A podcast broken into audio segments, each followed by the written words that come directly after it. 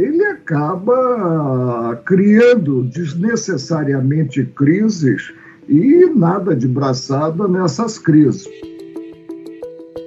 O papel do Supremo Tribunal Federal é o papel de guarda da ordem constitucional. Presidente, estamos diante de um inquérito natimorto. E se alguém falhou, não fui eu.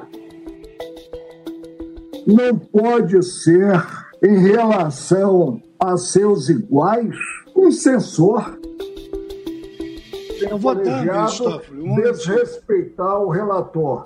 Tá bem. Ainda mais se o relator é um xerife. Não aceito mordaça. Eu já disse que Vossa Excelência é autoritário. Vossa Excelência tudo pode. Vossa Excelência realmente não submete ao colegiado proposta de um colega. Muito bem, paciência.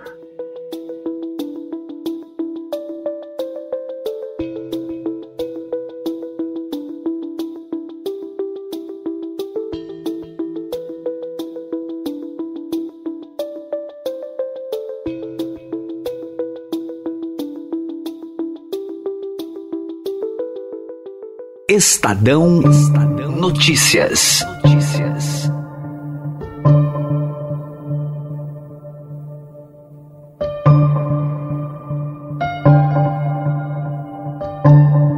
Dono de bordões jurídicos com decisões polêmicas e muitas vezes uma voz dissonante no plenário. O ministro Marco Aurélio Melo, do Supremo Tribunal Federal, vai se aposentar após 31 anos de atuação. No dia 12 de julho, ele completa 75 anos e chega na idade limite para permanecer em cargo público. No final de março, Marco Aurélio havia informado que iria deixar o cargo em 5 de julho, uma semana antes do prazo final, porém adiou a decisão para diminuir o número de processos que ficarão em seu gabinete. Hoje constato que ainda examino um processo como se fosse o primeiro processo da minha vida judicante servir ao próximo é o que gratifica o homem. Tenho buscado servir com pureza d'alma. Chegarei ao término da minha judicatura muito realizado.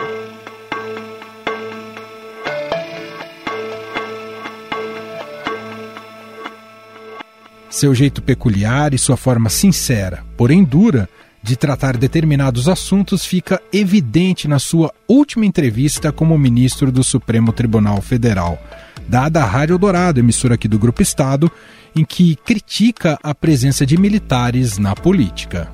Os militares devem estar na caserna, devem estar nos quartéis. Os militares não estão engajados em qualquer política governamental eles são militares do Estado e não do governo. Vejo tudo com enorme perplexidade e esses aspectos vêm confirmar o que eu sempre ressalto. Vivenciamos tempos estranhos. Aonde vamos parar? Essa é a pergunta que deve ser feita.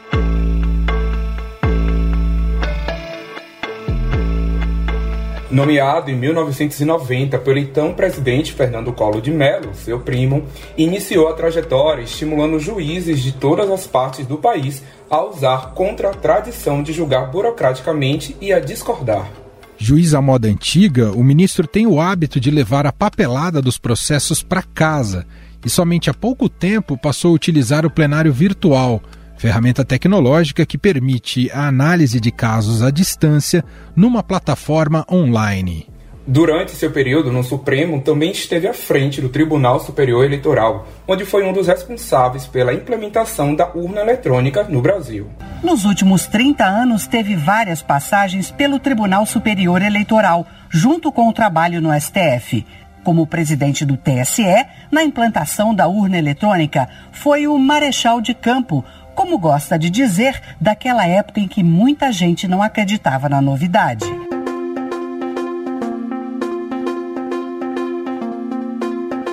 Seu maior desafeto no Supremo, no entanto, é Gilmar Mendes, com quem mantém relação de inimizade.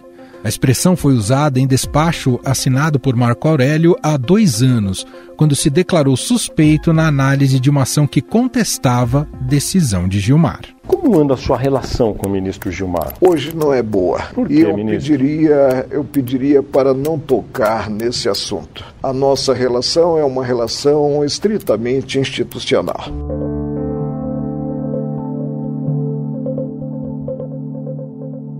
Com personalidade mais direta, dura, marcada por frases de efeito, frequentemente foi voto vencido no plenário. Esse jeito de ser lhe rendeu o apelido de ferrinho de dentista, que ganhou do ex-ministro Nelson Jobim em alusão aos aparelhos cirúrgicos desses profissionais. Não insinue, ministro. Está dizendo não, eu não admito que Vossa Excelência. Ministro. Suponha que todos aqui nesse plenário sejam salafrários, só Vossa Excelência seja vestal. Vamos dar prosseguimento Oh, ao julgamento.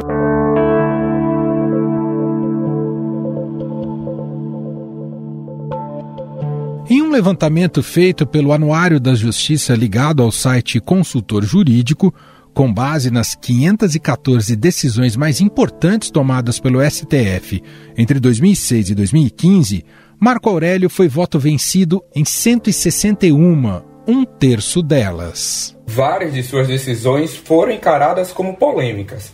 Em maio de 2002, ele ocupou por dias a função interina de presidente da República e sancionou o projeto de lei que criou a TV Justiça, emissora que desde então se propõe a divulgar informações sobre o Poder Judiciário, além de transmitir sessões do STF. Marco Aurélio conduziu o processo de implantação da TV Justiça e sancionou a lei de criação da emissora como presidente da República em exercício em 2002, bem como da Rádio Justiça. Em agosto de 2007, o ministro defendeu o relaxamento da punição imposta a Suzane von Richthofen, condenada a quase 40 anos de detenção pelos assassinatos de seus próprios pais. Na decisão, ele foi voto vencido. Em 2009, Marco Aurélio ajudou a dar guarida a um terrorista internacional.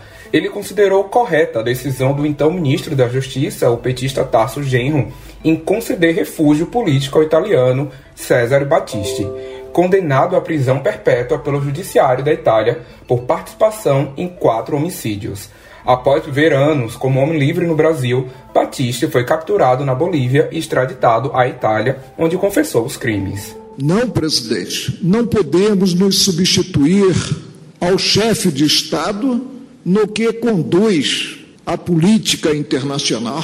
E estaríamos, eu receei até que se pudesse implementar um mandado de prisão preventivo contra Sua Excelência, contra Sua Excelência o presidente da República, no julgamento da extradição. Em 2017, ele concedeu habeas corpus em favor do goleiro Bruno. O ex-jogador assumiu ter participado do assassinato da modelo Elisa Samud, sua ex-namorada, em 2010.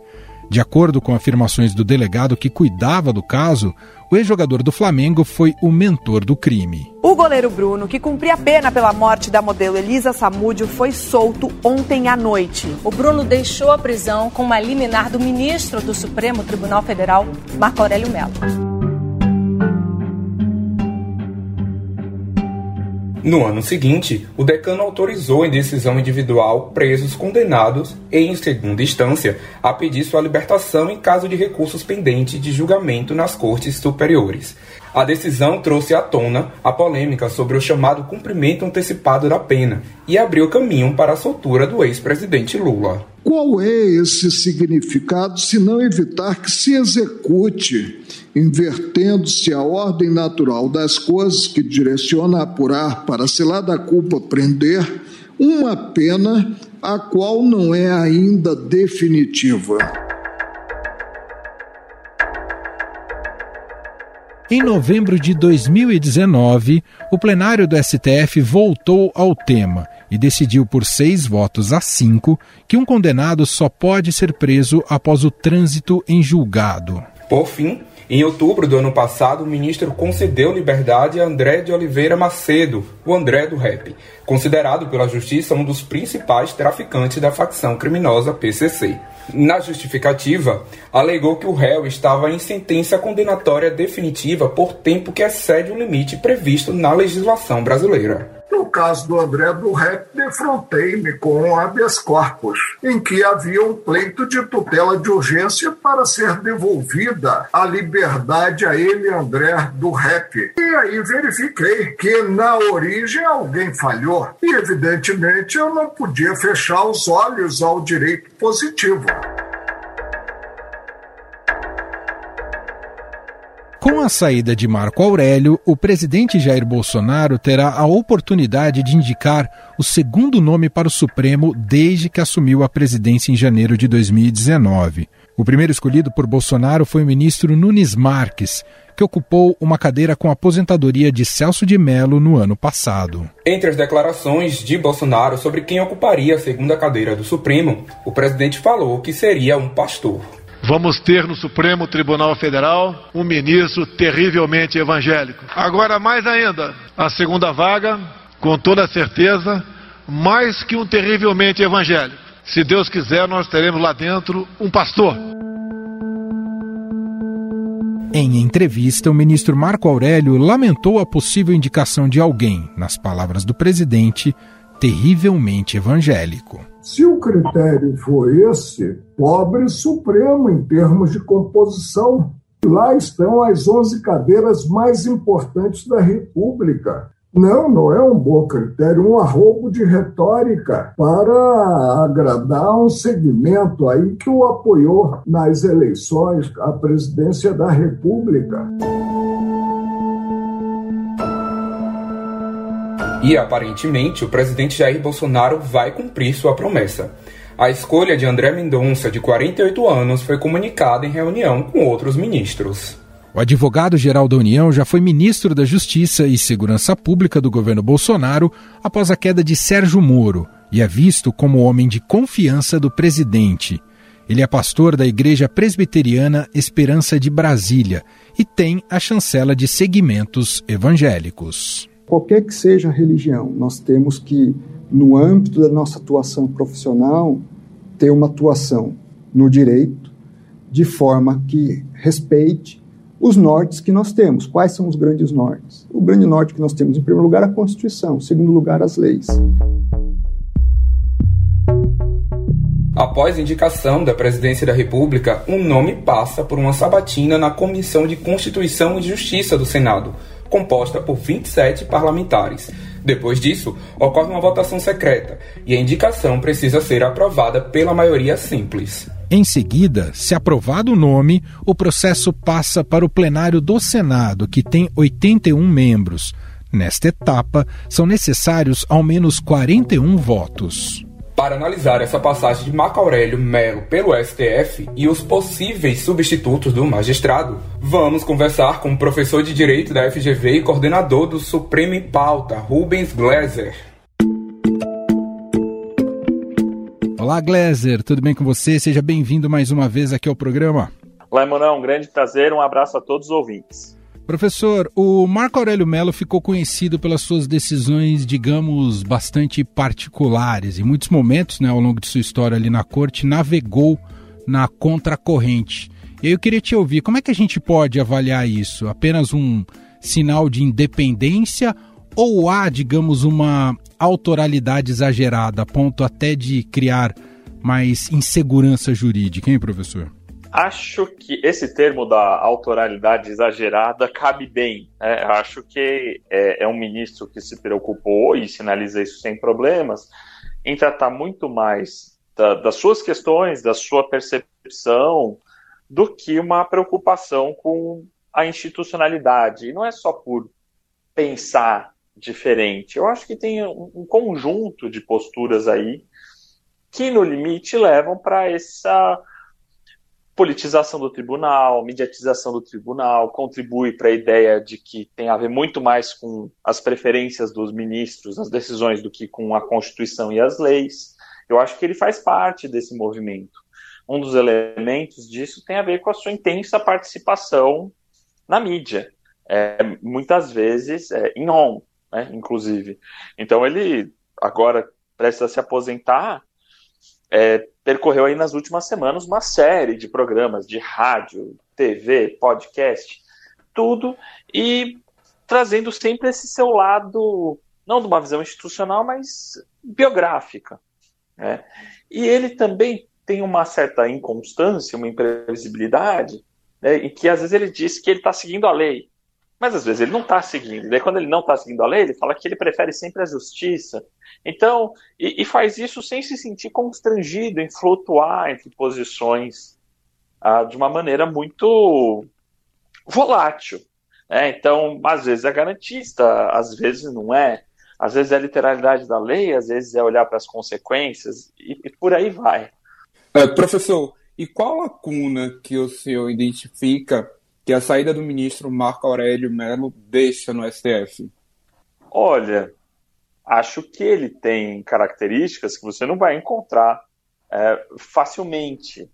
É, mas acho que ele, dentro da deliberação do tribunal hoje, no plenário, é sempre alguém que vai colocar, vai estressar as decisões unânimes. É, então, é sempre alguém que força os outros agentes a se justificarem, ele sempre coloca uma preocupação dentro do, da deliberação no plenário virtual, se o procedimento está sendo seguido ou não seguido, seja com razão ou sem razão, é sempre alguém que vai evitar que as decisões sejam tomadas aqui, ali com aquele consenso rápido. É alguém que sempre vai pontuar se existe uma dúvida, uma dificuldade, e isso é importante, né? Você ter é, esse contraponto dentro do tribunal. Isso às vezes pode ser é, ineficiente, pode ser desgastante, mas às vezes isso leva para uma decisão mais acertada. Professor, eu queria voltar um pouquinho mais no tempo e lembrando também da indicação dele ao Supremo Tribunal Federal, né? Foi trazido pelo seu primo, o ex-presidente Fernando Collor de Mello. Ah, eu não sei historicamente se ali, digamos, é um divisor de águas, mas a gente pode dizer que a partir de então essa questão da conotação mais política do que técnica passou a valer mais na composição da corte e, e no jogo político, na interferência com o jogo político nessa relação, professor? Acho que, de um modo geral, o mundo político não dava tanta importância assim ao STF. Né? Você teve uh, algumas indicações muito políticas, tomaram muito cuidado. Acho que no governo Fernando Henrique, essa conotação de politização foi mais forte na do caso do Collor, porque apesar do Collor ter nomeado um parente, é, o ministro Marco Aurélio, por exemplo, se indicou como suspeito, impedido para julgar o Collor na ação penal. Então, não parecia ter nenhum favorecimento, uma conexão ideológica muito clara entre os dois. No governo Fernando Henrique, é, você teve a nomeação do Nelson Jobim, Gilmar Mendes, Ellen Grace, a nomeação do Nelson Jobim, é, já com alto tom de politização, mas também não um tom partidário, mas alguém com uma visão muito política. Né? O Nelson Jobim, enquanto foi ministro do governo FHC, foi tão governista quanto durante o período do governo Lula. Então, é, você não tinha essa questão dessa necessidade de aparelhar. Você tinha olho em algumas pautas importantes a depender do governo é, durante o FHC, uma preservação, digamos, das reformas constitucionais que foram feitas. Durante o governo Lula e Dilma, é difícil você ver, inclusive, algum tipo de linha condutora das nomeações, assim, né? Todas as pessoas que foram nomeadas ali não tinham uma grande característica. Algumas pessoas eram mais alinhadas com, com o partido, por exemplo, como o ministro Dias Toffoli, o ministro Ricardo Lewandowski, e outros não né, o próprio ministro Fux, Joaquim Barbosa, é, Luiz Roberto Barroso e por aí vai. Então eu acho que foi só, mas foi só no mensalão que o mundo político, do modo geral, acordou para o perigo que poderia representar o STF ao simplesmente condenar e fazer valer ali as suas competências penais ao longo dos últimos tempos, aí o Supremo tem sido visto como fundamental para conter impulsos né, do presidente da República. Partindo desse princípio, o que podemos entender desse desejo do presidente Jair Bolsonaro de querer alguém terrivelmente evangélico para o lugar do ministro Marco Aurélio? Bom, acho que essa é uma ótima pergunta. Né? Acho que o problema não é ser tanto é, ser evangélico, ser católico, ser ateu, é, essa, isso vai, é, a indicação ela é política para uma corte constitucional. Sempre vai ser, independente se estiver na mão do presidente ou de outros tribunais, ela tem uma natureza política. Me parece que o. E não tem problema também que exista uma certa afinidade, né? E, e é tanto a frase de ter alguém, a frase de ter alguém terrivelmente evangélico, ou alguém que, com que se possa tomar cerveja junto, podem, poderiam ser lidas como simplesmente indicação de, olha, eu quero alguém que acredite nas coisas que eu acredito, pense como eu, tenha esse tipo de valor no mundo quando for, digamos, aplicar o direito. Só que é difícil sustentar essa interpretação perante o, uh, o histórico, né, nesses dois anos que o presidente Bolsonaro acumulou de profunda desinstitucionalização, né, de profundas quase sabotagem das instituições de investigação e controle e de retirar o caráter institucional de várias outras instituições. Então, nomeia para ministro do Meio Ambiente uma pessoa que não gosta do meio ambiente, é, que é contra as políticas de proteção. Nomeia para a Fundação Palmares uma pessoa que acredita que não existe racismo no Brasil. Interfere na Polícia Federal. Né? E essas medidas né, indicam que a nomeação, quando você diz eu quero alguém terrivelmente evangélico e eu quero alguém que vá tomar cerveja comigo, é uma frase que diz o seguinte: eu quero alguém que subordine a função de ministro do Supremo Tribunal Federal aos interesses do presidente da República. Então, o problema é esse: é você querer transformar é, o ministro, a indicação do ministro, quase como que um agente infiltrado. Agora, se ele vai conseguir isso de fato, são outros 500 pegar esse gancho, professor, para te ouvir o que, o que se reserva para o Supremo Tribunal Federal nesse final de mandato do presidente Jair Bolsonaro, com essas características que o senhor mencionou, e que no, no ano que vem tem eleições, e tendem a ser eleições bastante uh, disputadas, né, para colocar de uma maneira aqui bastante leve. Como é que o senhor avalia o papel do STF daqui até 22? Olha, eu acho que vai ser muito desafiador, tanto para o STF quanto para o TSE, que é o Tribunal Superior Eleitoral que organiza as eleições e que tem na sua composição ali três ministros do Supremo Tribunal Federal. Vai ser desafiador, primeiro porque o governo mantém essa linha de desgaste das instituições de controle. Então, a gente vê com uma certa recorrência e frequência que o governo, por diversos canais, consegue criar todo tipo de informação falsa, difamação, incitar manifestação contra é, mídia, é, política de oposição e também ao STF.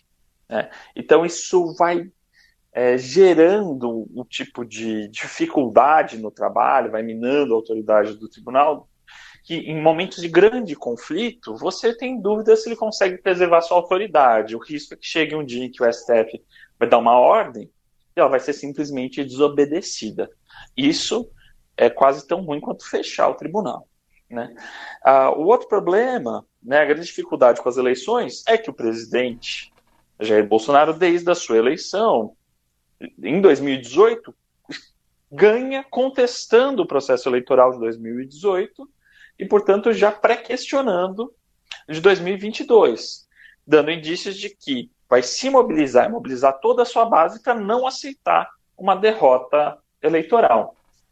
Fazendo todo tipo de demanda. Hoje eu voto auditável lá com uma impressora, que é a coisa mais fraudável do planeta, mas se, se isso fosse atendido, também seria Uh, ia ser outra coisa, ia ser o feng shui da urna, se bate sol, se não bate sol, ia ter sempre um pretexto. Né? Então, essa estratégia que tende a criar uma incerteza, gerar violência eleitoral, tudo isso, né, e que pode gerar o questionamento de outra pessoa que vencer, isso o Tribunal Superior Eleitoral, a Justiça Eleitoral deveria estar compondo o cenário desde já para mitigar os efeitos disso. Então, é um desafio absolutamente descomunal. Professor, é, o presidente Jair Bolsonaro já indicou né, que indicará aí o André Mendonça para a vaga. Qual postura o senhor acredita que o André terá? Ele vai fazer uma dobradinha aí com o Cássio Nunes? Como é que o senhor está vendo esse cenário?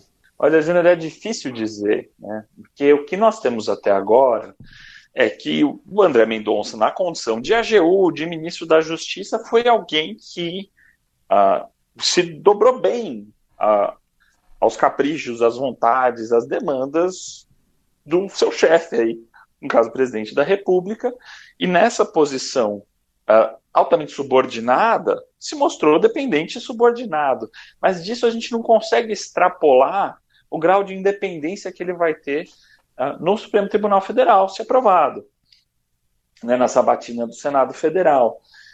Digo isso porque a gente pode olhar para o ministro Alexandre de Moraes, que teve uma carreira política também uh, como secretário de Segurança Pública, ministro da Justiça, e, e enquanto ocupou esses cargos, tinha uma orientação política muito clara, uma filiação partidária muito clara, e logo que entrou, demonstrou sua independência em alguns julgamentos importantes. Então, o cargo do STF, ele, ele dá condições, né, a estrutura institucional dá condições para que o cargo de ministro de STF, a função seja exercida com independência de quem nomeou. Se a pessoa vai querer fazer isso ou não, são outros 500. Ela vai querer manter influência no Planalto, ela vai querer ainda transitar em determinados meios, com prestígio ou não. Tem um pouco a ver com essas escolhas pessoais. Muito bem, nós ouvimos Rubens Gleiser, professor de Direito da FGV e coordenador do Supremo em Pauta, mais uma vez atendendo aqui ao nosso podcast. Professor, muito obrigado pela entrevista, um grande abraço e até a próxima. Eu que agradeço, um grande abraço a todos e até.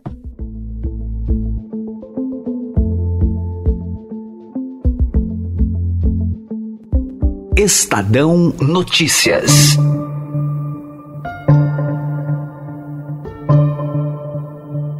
Este foi o Estadão Notícias de hoje, sexta-feira, dia 9 de julho de 2021.